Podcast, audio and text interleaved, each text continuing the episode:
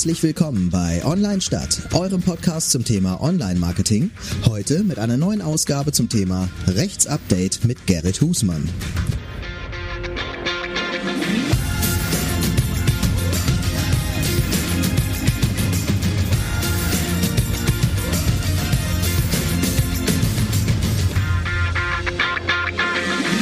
Herzlich willkommen wieder zu einer neuen po Folge von Online Stadt, gleich verhaspelt. Ähm, heute haben wir wieder das Thema ein bisschen E-Recht und äh, haben uns wieder einen Gast eingeladen. Aber kurz bevor wir zu dir kommen, Gerrit, einmal nochmal kurz uns vorstellen. ähm, wer uns nicht kennt, wir sind der Podcast für Online-Marketing-Themen aus zwei verschiedenen Blickwinkeln. Versuchen wir zumindestens. Ich bin, ähm, ich Torwald gehört einer Agentur an und ähm, Jan gehört einem großen Unternehmen an und, und so versuchen wir, ja, und deswegen versuchen wir so von den beiden Blickwinkeln Online-Marketing, Marketing-Themen zu besprechen. Und heute haben wir uns wieder einen Gast eingeladen, den Gerrit Husmann. Inspektor Gerrit. Ja, er war, er war schon mal da Hallo. zu dem Thema DSGVO. Er ist Rechtsanwalt und äh, berät Unternehmen in Sachen Datenschutz. Habe ich das richtig wiedergegeben? Genau, richtig. Vorträge, Seminare. Mhm. Und äh, ja, wir wollen heute ein bisschen über äh, aktuelle Rechtslage äh, sprechen. DSGVO, E-Privacy-Verordnung, äh, Cookies etc. Genau. Und haben mal jemanden endlich mal zu Gast, der sich da. Der sich da auskennt. Der sich da auskennt. ja. Gerrit mal wieder. Also da, da, muss ich auch sagen, das ist ja bei uns irgendwie auch gerade im Unternehmen so ein äh, großes Thema, irgendwie was so Cookie Gate und sowas gerade angeht. Hier immer wenn ich eine Webseite besuche, geht da so ein Fenster auf. Das sieht auf jeder Webseite anders aus, weil glaube ich jeder für sich das irgendwie anders interpretiert. Ich dachte, ey, da irgendwie sollten wir da mal drüber sprechen. ist immer sehr wichtig, sehr wichtig. Ja, was ist da eigentlich los? ja, es war ja immer so nach der großen DSGVO äh, hieß es ja, okay, das haben wir jetzt alle verstanden, äh, ist ja gar nicht so schlimm, äh, wie viele denken. Aber wenn jetzt erstmal die E-Privacy-Verordnung kommt, dann, dann wird es richtig hart. Ja, ja. Haben auch viele gedacht, aber muss ich euch erstmal leider vertrösten oder enttäuschen. Dann, wie gesagt, ursprünglich war ja der Plan, diese neue E-Privacy-Verordnung, die die Ergänzung der Ersetzung des Telemediengesetzes und Telekommunikationsgesetzes durchführen sollte oder bezwecken sollte, parallel mit der Datenschutzgrundverordnung im Mai 2018 durchführen zu lassen. Aber die ganzen Verhandlungen, man konnte sich EU-seits überhaupt nicht einigen, sind im November 2019 abgebrochen worden. Insofern ist die E-Privacy-Verordnung erstmal auf Eis geschoben und man kann bis jetzt noch nicht absehen oder nach der derzeitigen Stand der Kenntnis, wann das in Kraft treten wird, insofern, ob das überhaupt noch kommt oder ob es ganz vom Tisch ist. Insofern, die Privacy-Verordnung hätte auch viel Aufruhr mit sich gebracht, ist aber erstmal die Verhandlungen sind abgebrochen nach derzeitigen Stand. Also das ist überhaupt kein Thema mehr.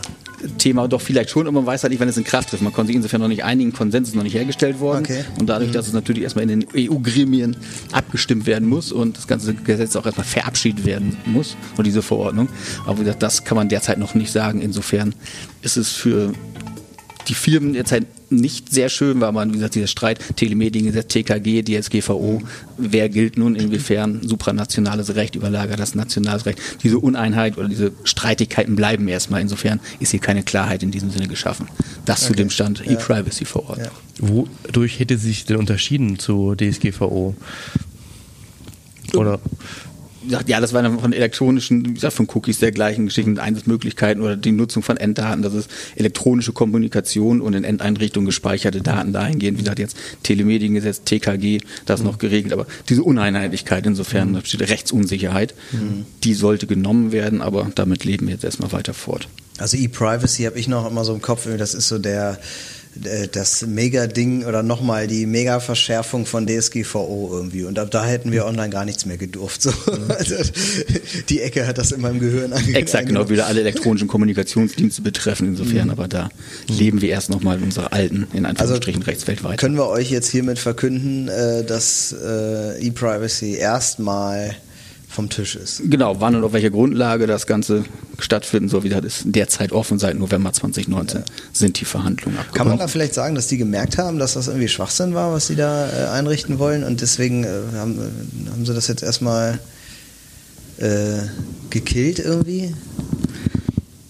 Das war, ja, das war, wie gesagt, die Uneinheitlichkeit, diese europäische, ne? ja. also der einheitliche Gedanke, wie so ein Datenschutz hergestellt werden soll oder hergestellt worden ist, war da gerade nicht möglich. Wie gesagt, die konkrete Gestaltung, darum ging es im Einzelnen, wie gesagt, einzelne Punkte, insofern, woran es jetzt genau gelegen hat. Das weiß man gar nicht so. Hm. Ist bestimmt vielleicht bekannt, aber wie gesagt, so, so tief steckt man dann auch nicht in der Materie. Tja, im Zusammenhang mit äh, Cookies wird ja auch mal gesagt, okay, DSGVO, dann gab es die E-Privacy-Verordnung und dann auch das EuGH-Urteil. Wie hängt, hängt das damit dran?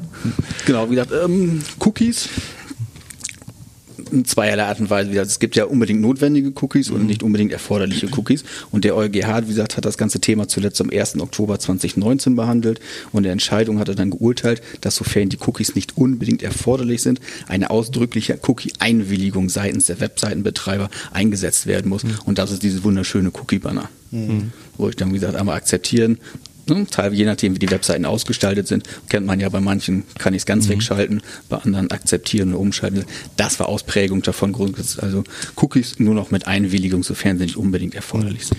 Wir hatten jetzt gerade eine äh, Live-Podcast mit einem, der halt äh, für Programmatic Advertising steht und äh, also im Grunde Werbebanner, die ja sehr viel mit Cookies arbeiten. Also das heißt, er spielt halt Banner aus nach äh, Sachen, die über mich im Cookie drin stehen.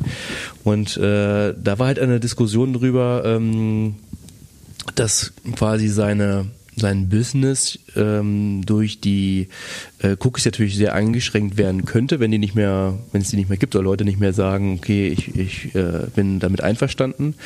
Und ähm, aber ein anderes Argument war auch mal, ich weiß gar nicht im gleichen Zusammenhang, dass man gesagt hat, wenn ich jetzt zum Beispiel eine, eine Zeitung bin, online, Online-Magazin, habe ich ja eine Notwendigkeit, Geld zu verdienen und brauche dafür äh, Banner und brauche dafür Cookies. Ähm, ist das, reicht das schon aus, dass ich sage, ich, ich brauche Cookies? Äh, deswegen ähm, muss ich die nicht die Erlaubnis einholen? Das, nein, also das ist grundsätzlich die Frage, wozu benötige ich diese Cookies? Ne? Wie gesagt, es gibt diese Cookies, die sagen, also die kann man gar nicht von der Webseite abschalten, diese unbedingt erforderlichen. Mhm. Alles andere oder auch der EuGH sagt jetzt, nein, wirklich bei ausdrücklicher Einwilligung müssen eingeholt werden, wenn diese nicht unabdingbaren Cookies eingesetzt werden. Mhm. Also ich muss ich mir die Frage stellen, welche Cookies sind unabdingbar zum einfach Betreiben meiner Webseite. Nicht, dass ich da vielleicht mit Geld verdienen will. Klar, wenn ich einen Werbebanner schalte, das sehe ich ein. Mhm. Aber dann von der technischen Seite, was ist unbedingt erforderlich, damit der Betrieb meiner Webseite aufrechterhalten werden kann. Und wenn ich dann zu dem Ergebnis komme, Cookie ist nicht unbedingt notwendig, sondern ich will es vielleicht nur verbessern, mhm. so dann der EuGH, sollte ich in diesem Fall eine Einwilligung einholen.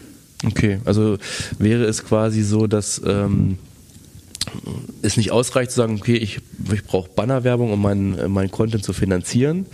Äh, und wenn ich jetzt wäre jetzt nicht Argument genug zu sagen, ähm, ich brauche jetzt keine Einwilligung für die Cookies. Wenn jetzt angenommen, äh, es wäre noch das Argument, ich wäre jetzt nicht konkurrenzfähig oder was weiß ich, wenn ich jetzt äh, einfach nur äh, keine zielgerichteten Banner ausschalten kann, sondern einfach nur wieder auf Masse gehe und deswegen äh, wäre meine Argumentation, ich brauche die Cookies, um zielgerichtet Banner schalten zu können, um meinen Inhalt zu finanzieren. Da gibt es zwei der Maßnahmen, also wie gesagt, rein um die finanziellen Interessen, wie gesagt, damit ich mein Konto halt fülle. Also wie gesagt, immer wieder aus technischer Seite ist es notwendig, ja oder nein. Wie gesagt, es gibt nach der Datenschutzgrundverordnung noch das berechtigte Interesse und zielgerichtete Werbung für ein Unternehmen könnte ein berechtigtes Interesse darstellen. Das, wie gesagt, ein Rechtsgrund ist und ich somit ohne Einwilligung da verfahren könnte, ist natürlich die Frage, wie das im Lichte dieses EuGH-Urteils zu sehen ist. Und inwiefern welche Spannungen sind, wie, wie die Aufsichtsbehörden das sehen. Dadurch, wie gesagt, je nachdem, in welchem Bundesland die sind. Ne, wir haben verschiedene Aufsichtsbehörden, das föderale System. Da haben die eine Behörde die Meinung, die andere die. Das ist unterschiedlich zu sehen. Insofern immer da auch der Meinung folgt oder zumindest sich da mal informieren, wenn da irgendwas geschalten ist. Und wie gesagt, wenn man da kein Risiko eingehen will, ist immer der sicherste Weg, dass ich mit einer rechtssicheren Einwilligung arbeite. Mhm. Dann bin ich zumindest von der Risikoseite gut aufgehoben. Ich finde ja immer, also da ich jetzt mal so von den Fakten weg, ich will mal einfach so mein, mein, mein Meinungsbild mal so irgendwie äh, darlegen. Ich finde ja, äh, ich merke, ich spüre das immer mehr, dass Leute immer nur noch wegklicken, wegklicken, wegklicken und je mehr von diesem Informationszeug reinkommt, desto weniger wird davon gelesen und es wird immer noch mehr weggeklickt. Das, äh, den Effekt gibt es ja schon seit Jahren in, in den AGB. Das liest ja kein Mensch mehr, weil je länger die werden, desto weniger lese ich. Und ich glaube, das, was so ein EuGH hier äh, hervorruft, ist einfach nur eine völlige, äh, ähm, eine, ein völliges Desinteresse an dem, was da gemacht wird. Also die erreichen genau das Gegenteil von dem, was sie eigentlich wollen. Und äh, ich höre das schon, dass mittlerweile, wenn Verträge vorgelegt werden ne, und die wollen, dass da blind unterschrieben wird, dass die dann sagen, ja, hier, sag dem einfach, das ist DSGVO und so kennen sie ja. Ne? So, zack, dann wird das blind überschrieben. Also DSGVO ist mittlerweile, äh, steht das für hier, das kannst du unterschreiben, da steht eh nichts Wichtiges. Mhm. Das das, genau das hat der EuGH erreicht und das ist so, so ein Blödsinn und also es ist nicht nur, nicht nur blödsinnig, sondern es ist, erreicht exakt das Gegenteil von dem, was es eigentlich sollte aus juristischer Seite muss man kann, da natürlich, kann ich, darf ich mit Blödsinn nicht argumentieren, man kann ja wäre vielleicht auch mal eine charmante Situation, welche Dinge zu lösen, sich einfacher. Nein, das ist ähm, die Umsetzung dessen, wie gesagt, was diese Datenschutzgrundverordnung wollte. Die wollte ja Transparenz haben. Ja. Ne, die Leute beschweren sich ja, hey, ich will entscheiden können, was ich mit meinen Daten machen kann. Ich will wissen, wo werde ich gefilmt, was passiert. Selbstverständlich im praktischen Alltag, wenn ich eine Webseite aufklicke, erstmal das Cookie wegmachen, dass das Ganze dazu führt, dass eine gewisse Frustrationsgrenze erreicht ist in dem Bereich, das stimmt. Das war, wie gesagt, dieser Hype, der da 2018 gemacht worden ist drüber, diese Angst, die teilweise geschürt ist mit den Bußgeldern, dass das Ganze jetzt genau gekippt ist, dass eine große Frustration aufgebaut ist oder so eine Sättigung des Ganzen. Ach ja, das ist schon wieder diese berühmte DSGVO, wie sie dann immer genannt wird das kann das zur Folge haben, ist aber in dem Sinne, wie gesagt, Ausdruck dessen, was halt Gesetz ist, ne? Zielschutz des Einzelnen. Mhm. Ich, mein Persönlichkeitsrecht, ich darf wissen, wer was wie wo mit meinen Daten macht. Und das ist die Ausprägung. Das ist gut gemeint, aber ob es dann nachher gut gemacht ist, ist dann wieder eine andere Frage. Das muss man dann abwägen. Mhm. Und äh, jetzt hast du gerade schon die, die hohen Strafen irgendwie äh, 2018 angesprochen. Äh, wie das ist DSGVO, wie sieht es denn da aus? Gibt es da irgendwie Entwicklungen mittlerweile? Oder? Tendenziell ja. Ist jetzt also ohne jetzt die einzelnen Firmen zu nennen, ging auch durch die Presse. In einem Bundesland wurde jetzt also Bußgeld verhängt in Höhe von 15 Millionen Euro gegen ein Unternehmen, das nach mehrfacher Aufforderung keine Daten gelöscht hat. Und man sieht, gesagt, der Strafrahmen ist so im Einzelfall die Höchststrafen, also in der zweiten Stufe 20 Millionen Euro im Einzelfall. Das heißt also drei Viertel des maximalen Rahmens ist da schon ausgeschöpft worden. Mhm. Wie gesagt, Bußgelder werden kommen, gehen wir von aus. Hat natürlich dass dann wieder so ein gewisses Bewusstsein wieder geschaffen wird von, diese, von diesem Overload, den wir 2018 hatten. Es stand an jeder Ecke und überall und jeder wurde mit irgendwelchen Informationen schon zugeworfen, was dann mhm. zu dieser großen Frustration geführt hat. Jetzt aber, wie gesagt, wenn man sieht, dass es doch nicht umgesetzt worden ist, sodass die Aufsichtsbehörden kommen und prüfen. Also wie gesagt, das wird sich, glaube ich, noch weiter verschärfen. Und die wurden aber, hast du jetzt gesagt, mehrfach äh, gemahnt vorher? Und wie gesagt, also hat einen längeren Sachverhalt vorher gegeben, aber wie gesagt, wurde halt nicht gehandelt und da sind es, wie gesagt, 15 Millionen Euro einmal also. festgesetzt worden in hohem Geld und jetzt, wie gesagt, haben auch wieder, wenn Daten öffentlich irgendwo gemacht, gelegt werden, hm, haben die Aufsichtsbehörden melden schon gut, also hier werden auch Bußgelder verhängt werden. Also es ist nicht so, dass überhaupt nichts verhängt worden ist, mhm. aber so diese riesengroße Masse hat es noch nicht gegeben, oder die Befürchtung in der Bevölkerung, mhm. nach dem Motto, ab dem 26.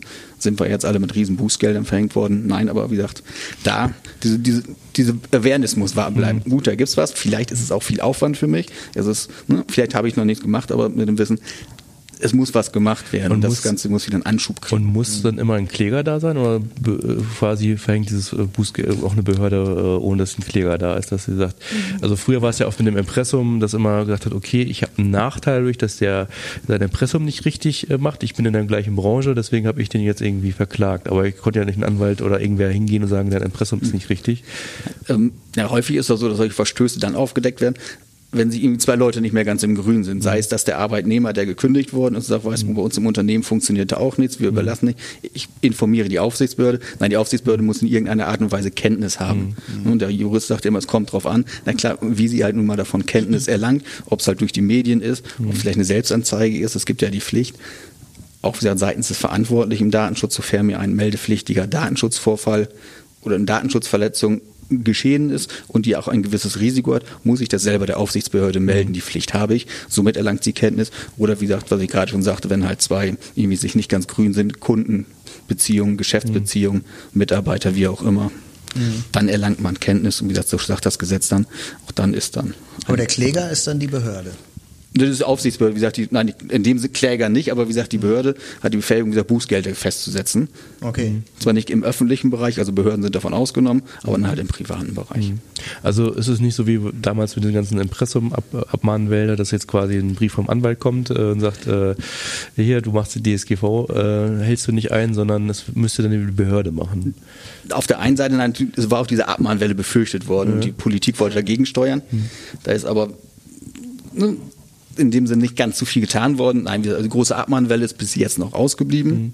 Aber wie gesagt, seitens der Aufsichtsbehörde, wie ich gerade sagte, die können dann Bußgelder festlegen, sofern sie Kenntnis davon haben und die gesetzlichen Voraussetzungen immer vorliegen. Wie ist das bei dir, Torwald? Ihr habt ja damals, ich glaube, es ist ein Jahr her jetzt ungefähr, ne, als wir das letzte Mal zusammengesessen haben.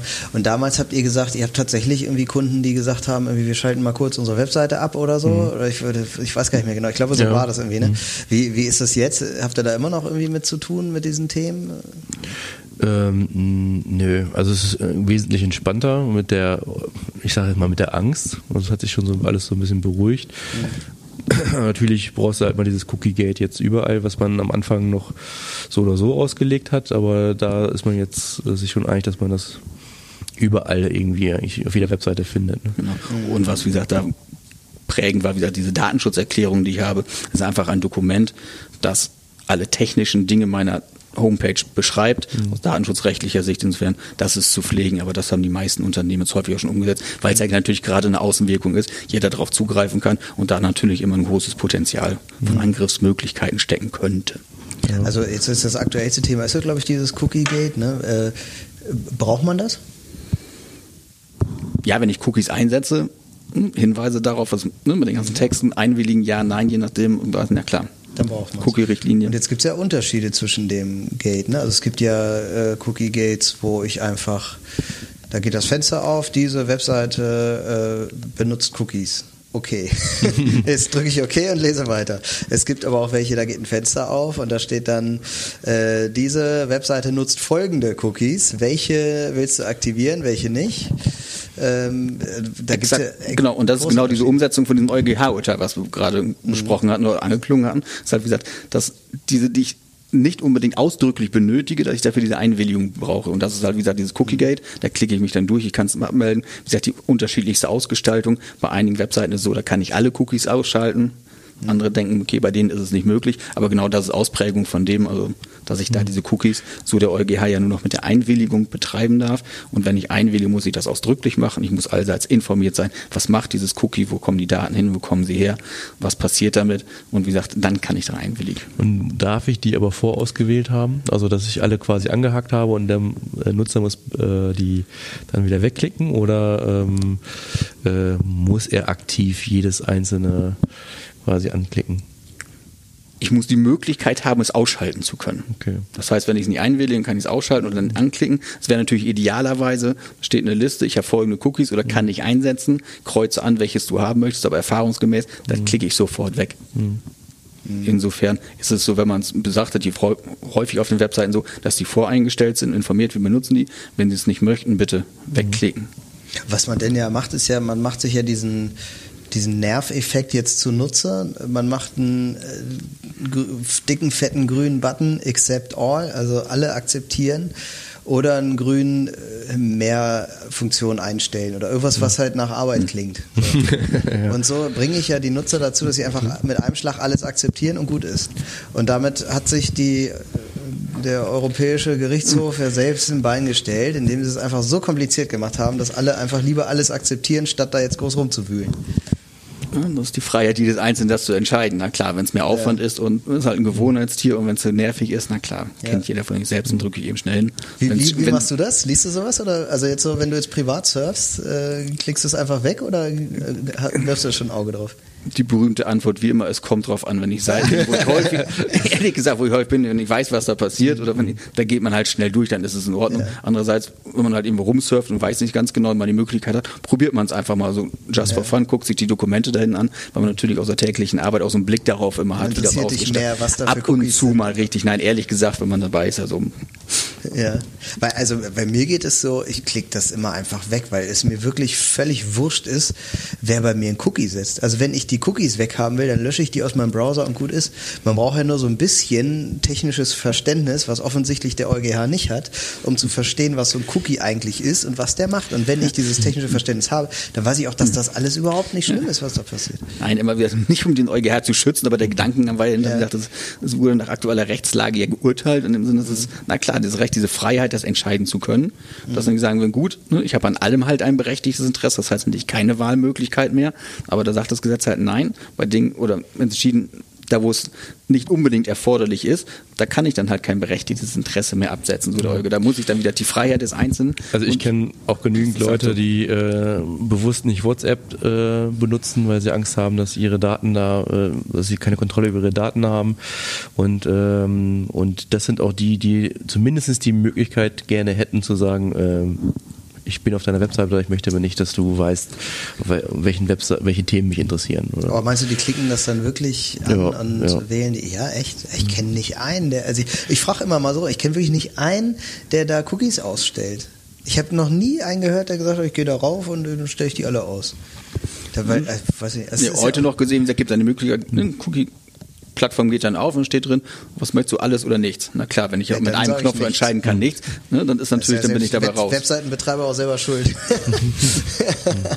War halt ein netter Mensch, der es halt so umgesetzt hat, wie es nachher sein soll. ne, aber nachher sein soll, es ist ja nicht falsch zu sagen, der der Accept All Button ist halt zehnmal so groß wie der äh, ähm, äh, Nein Button. Mhm. Also das, das steht ja da jetzt nicht, also es ist ja nicht illegal, das so zu machen. Ne? Ich habe zumindest noch nicht gelesen, welche Art und Weise das ausgeprägt ja. sein muss, aber vielleicht kommt irgendjemand mal auf die Idee zu sagen, wenn das halt das in einem gewissen, in einem gewissen, Ungleichgewicht ist, dass das doch schon wieder ein irreführend ist dergleichen. Ja, aber okay. mhm. das sind dann Dinge, da kann man ja. sich dann später streiten. Ja. Weil ich weiß nicht, ob wir Hörer, Hörerinnen und Hörer haben, die äh, das, die vielleicht mit Cookie gar nicht so viel anfangen können. Also ein Cookie ist ja im Grunde nur eine Textdatei, die Informationen enthält, die auf meinem, also wenn ich jetzt der User bin, dann wird diese Datei auf meinem Rechner gespeichert. Das äh, klassische Beispiel ist ja so, ich war auf Zalando, habe mir einen Schuh angeguckt und äh, surfe jetzt später irgendwie auf einer ganz anderen Webseite, auf stern.de oder so. Und ähm, da weiß jetzt dieser Cookie, wenn ich Stern ansurfe, da soll eine Anzeige ausgeliefert werden, dann kann, kann Stern diesen Cookie abfragen und weiß, okay, ich war schon mal auf Zalando, also kann ich jetzt hier eine Zalando-Anzeige ausliefern und zwar mit genau dem Schuh, den ich mir vorher angeguckt habe. Das heißt ja aber nicht, dass jetzt Stern oder Zalando wissen, wer ich bin oder wo ich wohne. Oder ja, und, und muss dazu sagen, und es hilft einem natürlich, die Website zu verbessern, wenn äh, die Navigation total bescheuert ist und äh, anhand von Cookies kann ich halt nachvollziehen, wie die Leute auf meiner Seite navigieren und wenn ich merke, oh, die steigen da alle aus, muss da irgendwas genau, schlecht ja. sein. Und da kann ich halt auch verbessern, dass man, okay, ich muss meine Webseite anders gestalten, weil die Leute alle da abhauen und da äh, muss irgendwas. Äh das ist ja auch dieser Bereich so Funnel-Betrachtung. Mhm, ne? Also äh, gerade gerade in einem Shop, ich habe so ein fünf, fünf Seiten mhm. bis zum Abschluss oder so. Und wo, wo steigen die Leute aus? Also mhm. ich brauche ja den Cookie dazu, um das zu sehen. Wenn ich das nicht mehr sehe, dann bleibt die Seite halt schlecht. Dann steigen alle bei Seite 3 aus mhm. und ich werde nie erfahren, wo die aussteigen und warum. Und deswegen bleibt es halt jetzt auf dem Niveau. Das ist dann häufig, wo so Marketing- und Datenschützer sich dann in die Augen gucken und sagen, brauchst du es wirklich, dann machst du es von vornherein besser. Mhm. Oder mach andere Umfragen oder andere Dinge, andere, andere Möglichkeiten. Mhm. Das Mensch, na, da ist das weniger effektiv, wenn ich jemand ja. sage, hey, du bist bei Seite 3 ausgeschieden, hier habe ich jetzt eine Umfrage, warum hast du das Ganze gemacht? Das ist freiwillig, das wäre eine Methode, sehe ich ein, dass der Marketing gut da vorne sehe ich es elektronisch, da komme ja. ich noch schnell hin. Aber da ist dann wieder der Bereich, wo man die Frage ist, hm, allein aus Sicht wieder des Datenschutzes, ist es denn wirklich erforderlich? Brauche ich diese Informationen? Kann ich das nicht auf andere Art und Weise haben? Weil dann selbst wieder, wenn ein Cookie gespeichert wird, mit der IP-Adresse und personenbezogenes Datum, eine theoretische Nachvollziehbarkeit ist es dann wieder, wo ich meine digitalen Fußstapfen überall hinterlasse, auf welchen Seiten ich gewesen bin. Wo das ist ja aber auch schon irgendwie so das nächste Thema, der ab wann ist ein notwendiger Necessary Cookie, ab wann ist der necessary? Also ab wann also wer definiert denn, was ich brauche und was nicht? Da gibt es ja keine Definition im Moment, oder? Nein, wie gesagt, diese unbedingte Erforderlichkeit heißt ja unbedingt, also wie gesagt, wenn ich es nicht einsetze, kann ich meine Webseite nicht betreiben und es zieht nicht mhm. vor. Das ist ja dieses Unbedingte. Das heißt, mhm. es muss. So ein Beispiel, wo, wo es unbedingt notwendig wäre? Das sind ja diese Speed-Dinger, ne? also dass die Seite schneller lädt zum Beispiel. Mhm. Du warst schon mal drauf mhm. Und das Bild ist schon geladen irgendwie und deswegen, das kann sich das Cookie ja merken und abspeichern und wenn du nochmal drauf kommst, dann wird das Bild halt nicht ein zweites Mal geladen. Das ist ja quasi der temporäre Cache, oder? Das, äh, ja, aber irgendwie hängt der Cookie damit zusammen. Ne? Das ist jetzt auch gefährlich, deshalb ist bei mir, aber es, auf jeden Fall gibt es Cookies, die helfen, die Seite zu verschnellern zum Beispiel. Nein, in dem Sinne, wenn ich sage, es gibt ja Webseiten, die sagen, ne, ich setze überhaupt keine Cookies ein. Das heißt, es muss auch Möglichkeiten Web sein, Webseiten zu betreiben, ohne einen einzigen Cookie. Insofern diese unbedingte Erforderlichkeit müsste man jetzt wieder von technischer Seite daran gehen, ob es irgendwelche Dinge gibt, vielleicht von der Eigenart von der Website, wie es jetzt präsentiert ist, welche Funktionen da sind, ob es wieder nur eine rein informative Seite ist, kann ich vielleicht Handel darüber treiben oder irgendwas, Bewerbungsportal, wer auch immer. Das wäre aus technischer Sicht zu beleuchten, aber eine Frage, mir fällt gerade spontan auch so keins ein. Und wenn jetzt äh, ich einmal mir die Bestätigung eingeholt habe von jemandem, ähm, wie oft muss ich das denn machen? Reicht einmal? Einmal oder? reicht. Also diese Einwilligung ist wirksam. Mhm. Und ist aber so ausgestaltet in der Datenschutzgrundverordnung gesagt, gut, ähm, du musst einwilligen, dann habe ich einen Einwilligungstext, den lese ich mir durch, der muss verständlich sein, der muss alle Informationen enthalten, was mit meinen Daten passiert und dann kann ich einwilligen. Mhm. Und diese Einwilligung ist so lange gültig, wie ich sie widerrufe. Oder vielleicht der Zweck, der hm, mhm. erledigt ist. Insofern, nein, aber solange ich als Beispiel, ich bestelle Newsletter, abonniere den, ich willige ein, dass ihr meine Daten, vielleicht jetzt personenbezogene Daten, hier mhm. als Beispiel meine E-Mail-Adresse, verwenden dürft, um mir Newsletter zuzuschicken. Mhm. Wenn es denn so ist, dass ich den Inhalt nicht mehr haben möchte und mir der ganze Newsletter nicht gefällt, kann ich den abbestellen und dieses Abbestellen heißt also, ich widerrufe meine Einwilligung und dann dürft ihr ab dem Zeitpunkt, wo die Einwilligung widerrufen ist, mir kein, also meine personenbezogenen mhm. Daten, sprich meine E-Mail-Adresse, nicht mehr verwenden und müsst diese dann auch löschen. Mhm. Weil der Zweck dann erreicht ist und somit wäre es dann, wie gesagt, dieses ganz normale Abbestellen vom Newsletter das wäre ein Beispiel dafür. Mhm. Also nein, wenn, dann, wenn ich einwillige, gibt mir die Möglichkeit, das Gesetz jederzeit zu widerrufen, ohne Angaben von Gründen. Und ich darf auch nicht benachteiligt werden, wenn ich meine Einwilligung widerrufe. Mhm. Das ist der Bereich, ist natürlich dann häufig schwierig, wenn ich irgendwelche Tracking-Cookies habt, Einwilligung zu widerrufen, dass es dann sofort runter, das, ne, das ist technisch einzubinden. Aber so erstmal im Rahmen der Einwilligung, ich kann sie erteilen und aber auch auf gleichem Wege oder auch gleich einfach wieder, wieder gleich einfach danach widerrufen. Mhm. Also wenn ich jetzt die Cookies ausschalte, dann muss die Webseite das ja auch speichern. Ne? Also äh, die Webseite muss ja wissen, wenn ich jetzt morgen nochmal drauf gehe, dass ich. Genau, dann würde ich wieder neu draufgehen, die dürfen halt keine Daten von mir haben und ich bin quasi wieder ein neuer Besucher und bei jedem Besuch ploppt ja unten das Banner wieder auf. Nee, aber das muss ja nicht sein im Grunde. Ne? Also der, die Webseite darf ja abspeichern, dass ich gesagt habe. Für diesen Besuch. Aber du weißt ja, du bist ja jedes Mal musst du wieder, wenn du auf der Seite, wenn du Seiten wieder häufiger aufrufst, du bist ja, ne, also wenn du jetzt fünfmal hintereinander die gleiche Seite aufrufst, wenn die nichts gespeichert haben dürfen, haben die ja nichts von dir, die wissen auch nicht, kennen auch deine IP-Adresse dann nicht. Das heißt, dann bist du ein ganz neuer Besucher, ups, der ist zum ersten Mal da, ich kriege wieder meinen Banner. Mhm. Wenn ich sage, nein, es ist, wenn es denn möglich wäre, dass die null und gar nichts speichern, auch temporär nicht, dann bin ich ja beim nächsten Besuch, weil sie gar nichts von mir haben dürften, wieder der neue Besucher. Das heißt, also ein Necessary Cookie wäre ja, dass es einen Cookie gibt und meines Erachtens nach ist, gilt der auch als Necessary Cookie, dass ich auf der Startseite gehe ich drauf und ich sage dann alle Cookies ausschalten. Und jetzt wird ja ein Cookie bei mir gespeichert, alle Cookies aus. Und jetzt gehe ich auf eine Unterseite, Produktseite, irgendwas und surfe darum. Und damit ich jetzt nicht auf jeder Unterseite immer wieder den, diesen Banner kriege, bleibt dieser Cookie. Und der, der ist ja necessary, sonst würde ich ja jedes Mal wieder diesen Banner kriegen. Das sehe ich ein, wieder, das sind nachher die technischen, mhm. ne, aber das. Mhm. Ja. Und ja, Torwald, wie ist bei dir? Ja, Schaltest du die aus oder bleiben ich, die bei dir an? Ich, bleib, äh, ich halte die alle bewusst an, weil ich ja auch in einer Branche bin, von die davon so ein bisschen lebt. Mhm. Und äh, irgendwie wäre das für mich so ein bisschen ja, also äh, privat schalte ich die alle aus und in Wirklichkeit äh, möchte ich aber Werbemaßnahmen, mhm. schalte ich Werbemaßnahmen, die versuchen, möglichst effizient eine Zielgruppe zu erreichen. Mhm. Und deswegen wäre das jetzt für mich nicht konsequent, wenn ich das so machen würde. Und hast du denn Erfahrung von Kunden, wie viele das ausschalten? Also mm, ich bin jetzt nicht so richtig bei, im Web verhaftet, aber so was ich mitgekriegt habe, ähm, also du meinst jetzt Konsumenten, nicht jetzt genau, die Kunden, ja, ja. die die Webseite betreiben. Ja. Ähm, zumindest jetzt hier auch, was der Fabian erzählt hat, dass es eigentlich kaum spürbar ist. Dass es jetzt irgendwie trotzdem auf deine Reichweiten kommt, dass jetzt nicht tausend, äh, dass das irgendwie total eingebrochen ist oder so. Also eigentlich äh, macht sich noch nicht stark bemerkbar, dass jetzt hm. Das äh, nehme ich nämlich auch wahr, irgendwie, dass die wenigsten Leute das, das ausschalten. Und ich glaube, das liegt jetzt nicht daran, ob man jetzt irgendwie einen riesen fetten grünen Banner hat oder so. Wenn da steht an und aus, die meisten schalten es einfach an und dann ist gut. So, ich, also gehe ich auch davon aus. Das ist Bequemlichkeit. Und mhm. Also ich äh, generell, es hört sich immer so an, als wenn wir so die, die äh, das Gegenteil von Datenschützer sind. Ne? so nach dem Motto, stellt euch nicht so an, mhm. ihr wollt doch alle tolle Werbung haben. Ähm, aber es ist schon so aus beruflicher Sicht, habe ich manchmal das Gefühl, dass wir immer mehr wieder rück rückläufig sind in der Entwicklung her. Mhm. Also wir hatten äh, früher Magazine, da haben wir eine Anzeige geschaltet, da hat man gesagt, hier, das kaufen 60.000 Leute, also bezahlst du ein TKP von 60.000, mhm. äh, meinetwegen 10 Euro für 1.000 Leute, also bezahlst du das und das. Und ähm, wenn es eine ganze Seite war, halt zahlst du halt mehr. Dann kam irgendwann mal die Bannerwerbung, die genauso funktioniert hat und dann wurde man immer effizienter, immer mehr äh, eigentlich zielgerichteter und auch für die Konsumenten ist es ja auch interessanter zu sagen, sagen, ich möchte jetzt keine äh, Tamponwerbung bekommen, äh, weil mich das nicht interessiert als Mann, sage ich jetzt mal.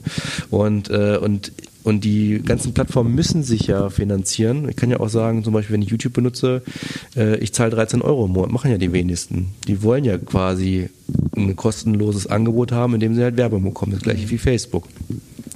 Und dann muss ich auch damit leben, dass ich Werbung bekomme. Und dann möchte ich natürlich auch Werbung haben, die vielleicht ein bisschen äh, effizienter ist. Ich kann ja auch zu Bild.de oder was weiß ich auch meinen äh, monatlichen Beitrag bezahlen, aber viele nutzen es halt so, dass es halt kostenlos bekommen. Und, und irgendwie habe ich das Gefühl, dass es jetzt durch ähm, ja, immer wieder rückläufiger wird. Wir waren da schon viel weiter, mhm. äh, dass man viel effizienter wirklich auch nur 15 Leute erreicht und jetzt geht man wieder auf Masse und wieder weniger zielgerichtet und ähm, das finde ich halt so ein bisschen schade in der Entwicklung, jetzt so rein aus ähm, Social Media Sicht und äh, Werbesicht, sage ich jetzt mal. Nein, das ist ja durchaus nachvollziehbarer Grund im ganzen Bereich. Ne? Das ist das ganze ein Rückschritt ist ja niemals gut im Bereich, wenn man es aber so weit fortentwickelt hat. Ja. Andererseits, wie gesagt, ne, dieser gläserne Mensch, ne, wer sich dadurch da wirklich verfügt fühlen sollte ja, oder gestört, hat der hat nun mal die Möglichkeit, sich da jetzt gegen zu wehren wieder ganz zu Anfang und das war halt Ziel des Ganzen. Ne? Wie gesagt, ich darf selbst entscheiden, wer was über mich.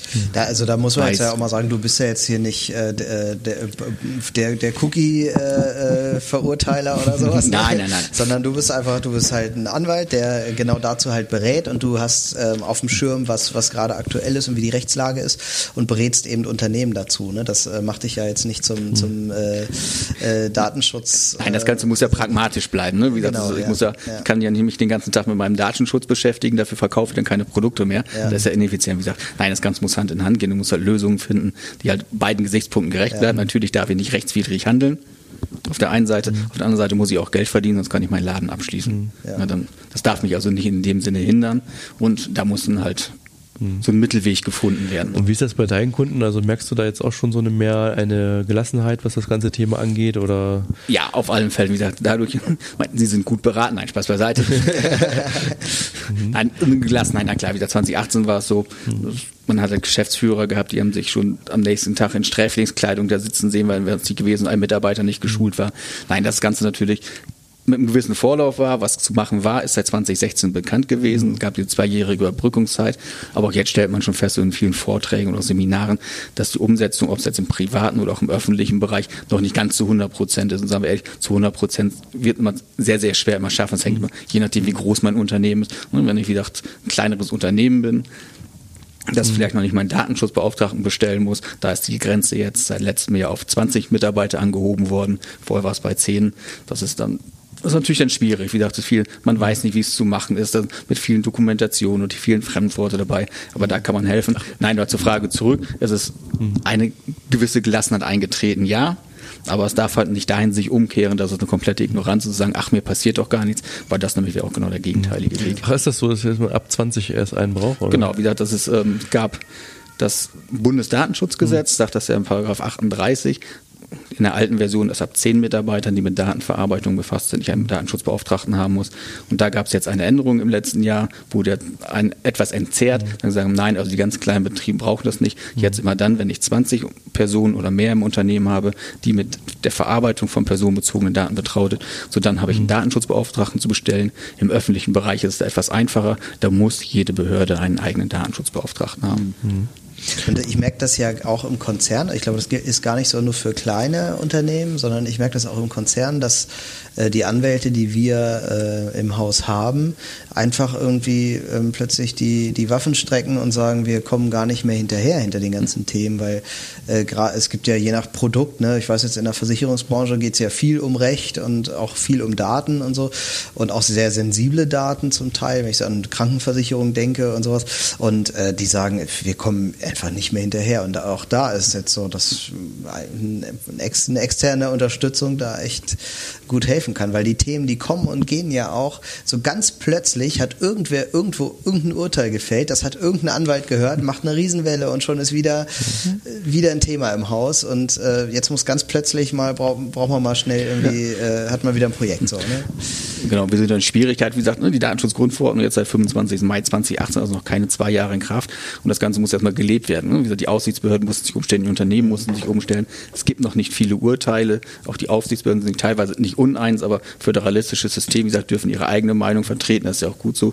Insofern hm, kann man da aber in seiner täglichen Beratungspraxis da mit vielen Mustern, mit vielen Informationen dann herangehen und da bei der Umsetzung auch gut helfen, weil die häufig die Frage oder die Probleme, auch in den verschiedensten Bereichen, ob es jetzt Unternehmen, Behörden sind, sind häufig immer gleich gelagert. Und da gab es ja eine riesen Panik bei DSGVO, dass jetzt die Abmahnwelle kommt. Richtig. jeden Tag werden sonst wie viele tausend Unternehmen abgemahnt und äh, das ist ja. Ich kann mich auch erinnern, dass äh, wir in der Zeit auch geheiratet und dann kam auch der Fotograf, der Hochzeitsfotograf und meinte, ihr müsst jetzt von jedem Gast eine Unterschrift einholen.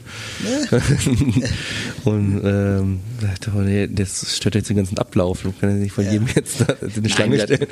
Nein, das ist, ne, wie gesagt, der Hype, der gemacht wurde, wenn man, auch da hilft das Gesetz, wie gesagt, im privaten oder familiären Bereich ist es halt, wie gesagt, ausgeklammert. Mhm. Das heißt, ich muss, wenn ich zu meiner nächsten Geburtstagsfeier einlade, nicht diejenigen informieren, deren Daten ich verarbeite, die ich vielleicht gar nicht bei mir sehen möchte. Also der Bereich ist ausgenommen. Okay. Ja, und die, da, das ist ja auch dieses, äh, was, was immer noch so ein bisschen schwebt, wir können hier Millionen Verluste machen und sowas. Ja, theoretisch ja, klar, aber jetzt sagst du, es gibt, gibt es das erste Urteil, was mal in so eine Richtung geht irgendwie und selbst da haben die, wurde, wurde ja mehrfach vorab drum gebeten, Dinge umzustellen, was schlichtweg völlig ignoriert wurde. Und wenn, wenn ich jetzt so, eine, so einen Hinweis bekomme von außen, dass, dass da offensichtlich was zu korrigieren ist, dann komme ich dem einfach nach und dann ist gut.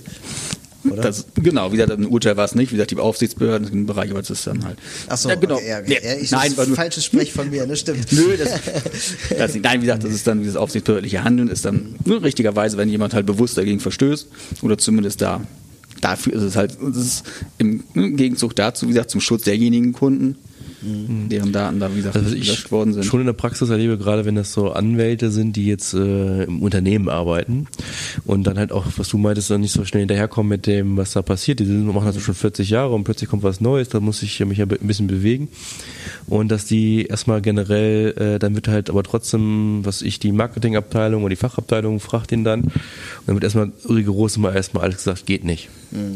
Weil er sich unsicher ist und, äh, und dann ähm, erstmal lieber, bevor er das am Ende verantwortet, sagt, nee, mach das nicht.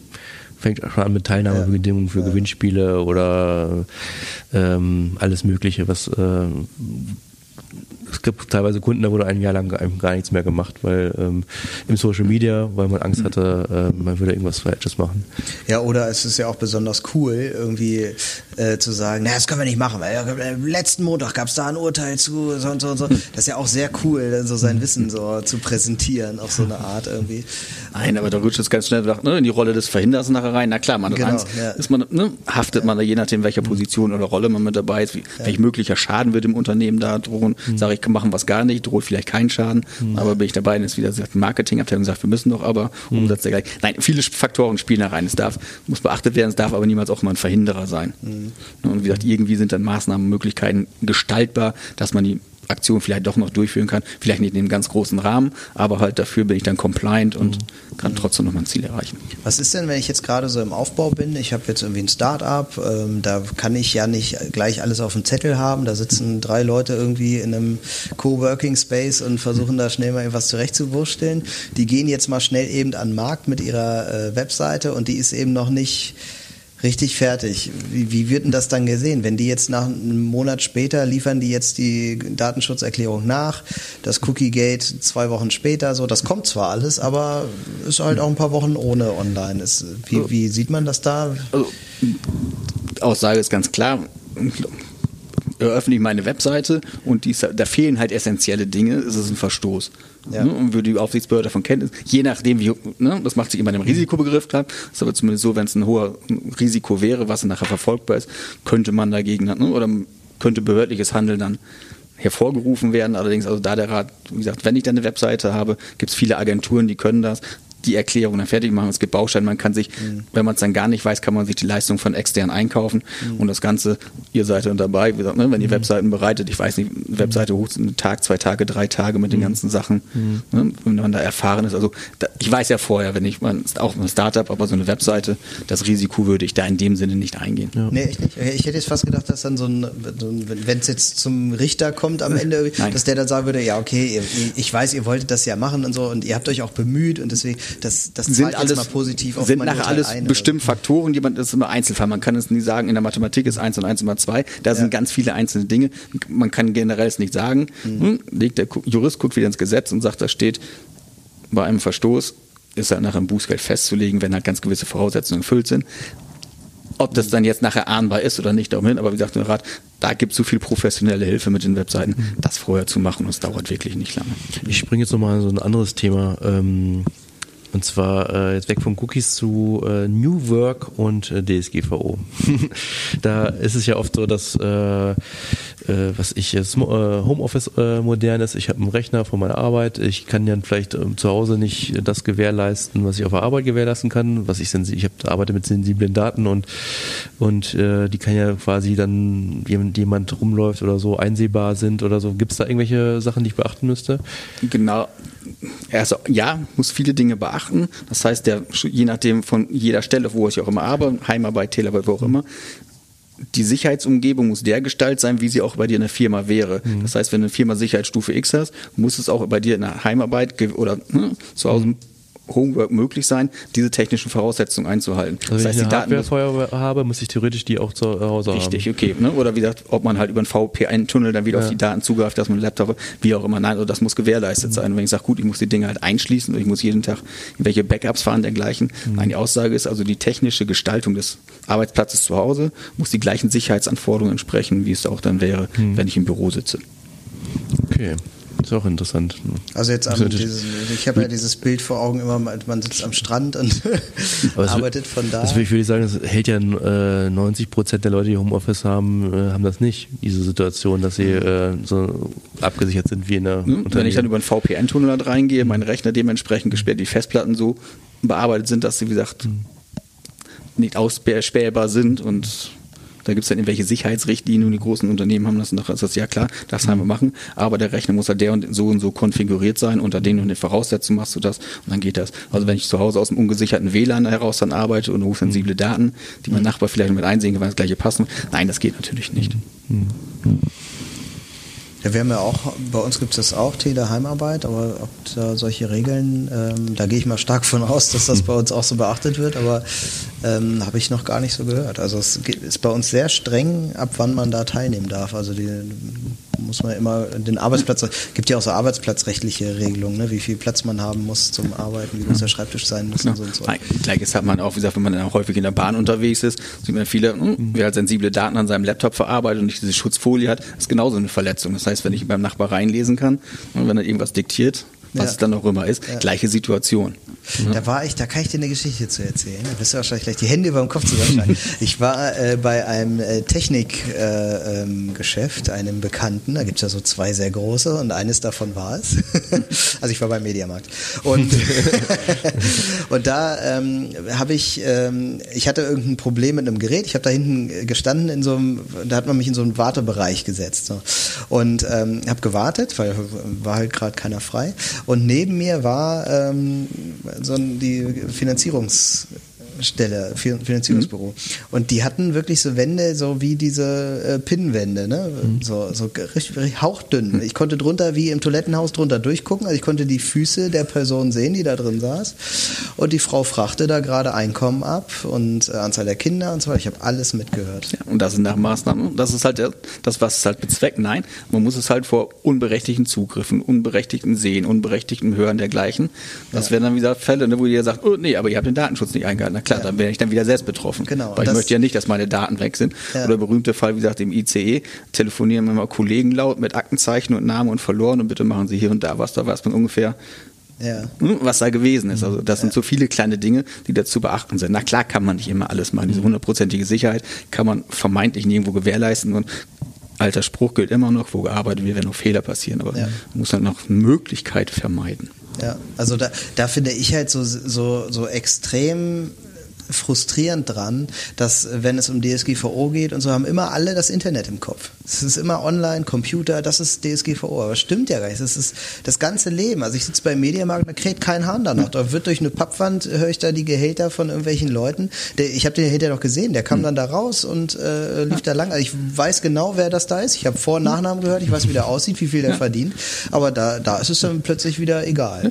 Nein, ist so, ne? Oder auch in Arztpraxen, je nachdem, wie die Namen aufgerufen werden, Ja. da geht man rein, da ist ein EKG, da ist eine Patientendaten, da wird der Computer nicht. So viele kleine Dinge, die da sind. Das ist, Ja.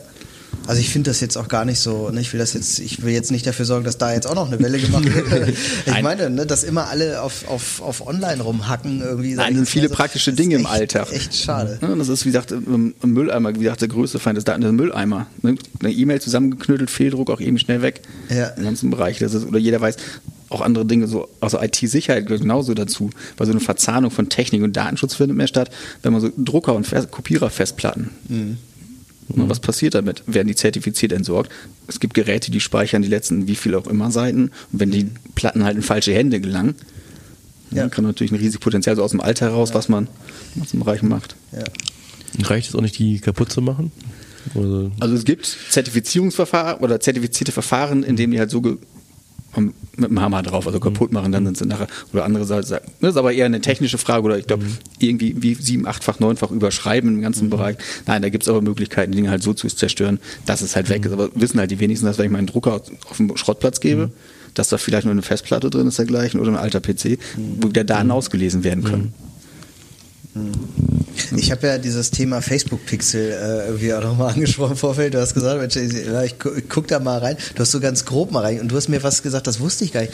Es gibt irgendwie zwei verschiedene ähm, äh, äh, Arten, dieses Pixel zu nutzen und das eine ist irgendwie ein bisschen ähm, besser zu nutzen als das andere, ne? Genau, es gibt, wie gesagt, ähm, eine Standardvariante. Da gibt es, ähm, die können problemloser eingesetzt werden als diese Variante, diese zweite mit, den, mit der besonderen Ausprägung. Wo einfach mehr Daten Wo einfach mehr abgefragt werden. dann. Und da muss ich dann wirklich auch mit den Einwilligungen arbeiten. Beim anderen, da kann ich vielleicht noch mit einem berechtigten Interesse arbeiten. Das heißt, die Standardversion.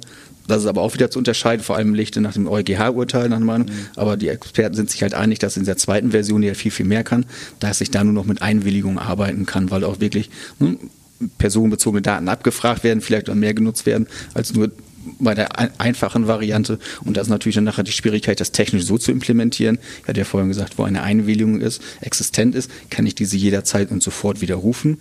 Das heißt, wenn ich diese widerrufen habe, dann diese ganzen Einstellungen, diese Daten, das dann zu löschen. Ich glaube, das ist äh, technisch sehr anspruchsvoll. Auch das Ganze mit in meine Datenschutzerklärung mit hineinzubringen, das Ganze mit in ein- meine Einwilligungserklärung mit reinzubringen. Das ist dann also ein erhöhter technischer Aufwand nachher. Das war so ganz grob. Also Facebook Pixel geht im Grunde, aber äh, li- lieber die kleine Version, sag ich jetzt mal, sondern nicht. in dem Bereich, ja, das ist, ne, ist rechtlich also eine Grauzone und wie gesagt, da wo ich mit Einwilligung arbeite, das muss natürlich alles rechtmäßig sein, das heißt, ich darf keine rechtswidrigen Zwecke verfolgen, das ist sowieso vorausgesetzt, aber das nur ganz kurz zu diesem Thema, wie gesagt, das ist ein technisch. Te eher eine technische. Nummer, so, ja. Okay. Ja, ich finde ja, also bei Facebook ist ja eh immer noch mal so, da muss ich ja auch, wir haben ja neulich schon mal über Facebook geschimpft, ne? Äh, Eine Welt ohne Facebook. Da haben wir äh, im Café gesessen und selbst gesagt, eigentlich ist Facebook scheiße und auch super geil. Für uns Marketer ja irgendwie so eine Wundermaschine, die alles kann quasi, aber ähm, da, da muss ich ja sagen, dass die, also dass äh, Mark Zuckerberg so, ähm, was das politische oder das die Selbstvermarktung auch angeht, da sind die irgendwie nicht gut. Also das haben die überhaupt nicht auf dem Schirm, dass Datenschutz hier ein wichtiges Thema ist, dass die damit sensibel umgehen müssen, dass die agieren einfach nicht gut. Also die, die graben sich ihr eigenes Grab irgendwie, indem sie halt immer wieder auf die Datenschutznase fallen, weil sie immer wieder sehr wie so ein Elefant im Porzellanladen damit umgehen. Irgendwie. Ja, ich glaube auch immer das Gefühl, äh, kannst du mir auch korrigieren, dass das so ein deutsches Ding ist mit dem Datenschutz. Also das ist zwar ein EuGH-Urteil, aber in Deutschland wird es nochmal anders, äh, ja, ist man noch anders sensibilisiert und Facebook als so komplett globales Unternehmen konzentriert sich dann vielleicht nicht so auf so ein... Mehr so auf den amerikanischen Markt, wo es eigentlich egal ist. So. Ja, also ich würde sagen weltweit, das wird es nicht so hart gesehen wie in Deutschland. Oder? Es war immer schon ein sensibles Thema hier und es wurde auch schon deutlich immer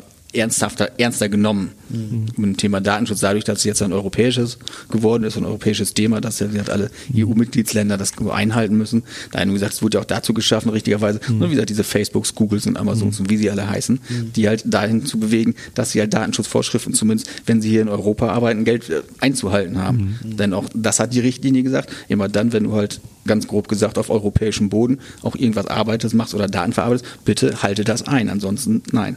Ja. Und das war auch, und sie hat Facebook kam mir noch darin, 2018 haben sie bei einer großen deutschen Tageszeit eine, ne, eine Tagesseite in Zeit voll äh, nach dem Motto, wir wollen uns jetzt anstrengen, was daraus geworden ist. Schauen wir mal. Ja, aber du hast recht, also wenn du das gerade sagst, also Facebook hat, finde ich, wenig getan, um das, äh, das ist so fürs eigene Image einfach, ne? Ja, oder überhaupt da aufzuklären oder das ja. zu sagen, pass auf, äh, es ist ja auch immer noch bei vielen, in vielen Köpfen so, dass Facebook Daten verkauft, indem es äh, irgendwelchen Leuten irgendwelche DVDs rüberschiebt oder so, ne? Das ist es ja nicht. Das ist ja, ja innerhalb dieser Plattform. Aber wenn ich jetzt äh, bei meiner, ich mal bei meiner Mutter ist das noch so drin, äh, Facebook verkauft Daten. Also die werden gehen in irgendwelche unseriösen ja. Sachen, aber sie machen, sie verkaufen Daten, indem sie halt sie einsetzen, aber nicht indem sie sie an jemand Drittes verkaufen. Mhm. Und ähm, ja, sie verkaufen den Nutzen mit genau. den Daten, aber die Daten an sich bleiben ja bei Facebook. So. Optimalerweise. Oh. Nein, ja, aber auch Cambridge Analytica jetzt mal außen vor gelassen. Nein, aber auch da, wie gesagt, durch die Nutzung dieses Produktes stimme ich dem ja zu. Ja. Es bleibt mir frei, ich muss es ja nicht nutzen, wie es ja. viele auch machen insofern. Mhm. Also ich nutze es selber auch nicht, habe aber wie gesagt auch mir noch nie da die Datenschutzerklärung sonst dergleichen durchgelesen, aber vermeintlich wird dort alles drinstehen. Das heißt, ne, ist also nicht jedes Bild, was ich da hochlade, das gehört nicht mehr mir. Mhm.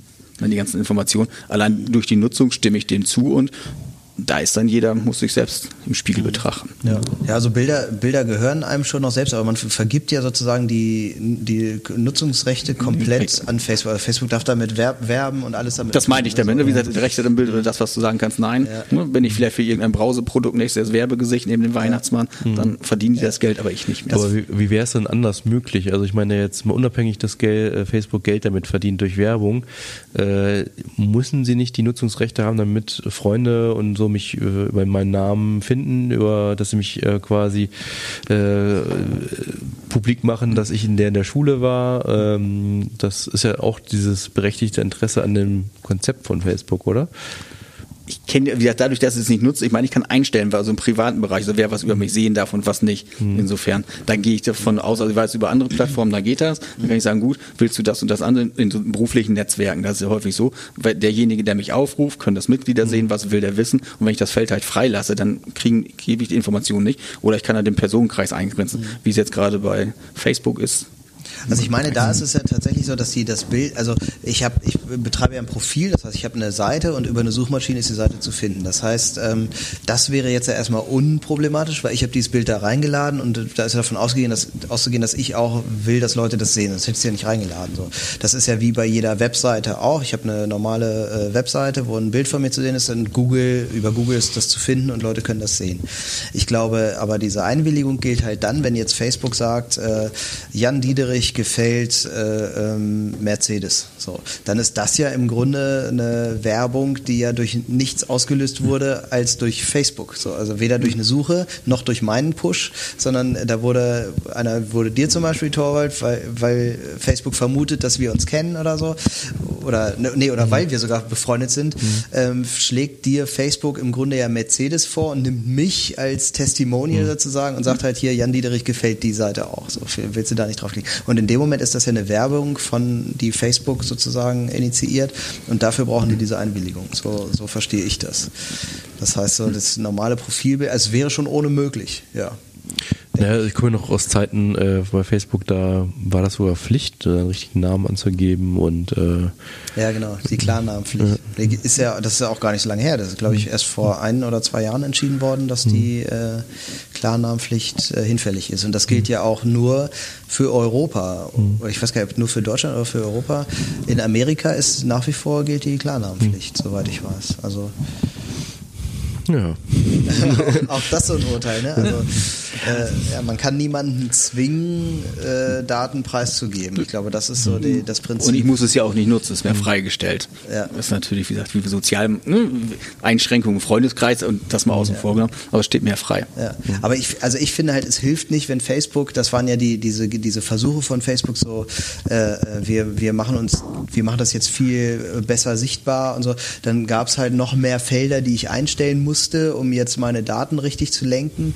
Und das, und, und selbst da drin waren dann noch so Hinkefüße, dass äh, man erst irgendwie ganz unten links nochmal den Link klicken musste, um dann das Feld zu sehen wo, und wo es noch dreimal weiterging, bis man dann irgendwas mal ausstellen konnte oder so. Also äh, das hat Facebook einfach, ähm, weder war das noch eine gute Idee, noch war die gut umgesetzt. Und das ist so, da hat Facebook statt jetzt äh, sich ein positives Datenschutz-Image zu verpassen, hat noch ein tieferes Loch gegraben irgendwie. Und also da, da muss ich sagen, obwohl es da ja rein um Community geht, haben sie genau das selbst nicht drauf. Die wissen nicht, wie sie mit ihrer, mit ihren Leuten sprechen sollten. Zumindest in unseren Breiten gerade, gebe ich dir recht. In Amerika mag das anders sein.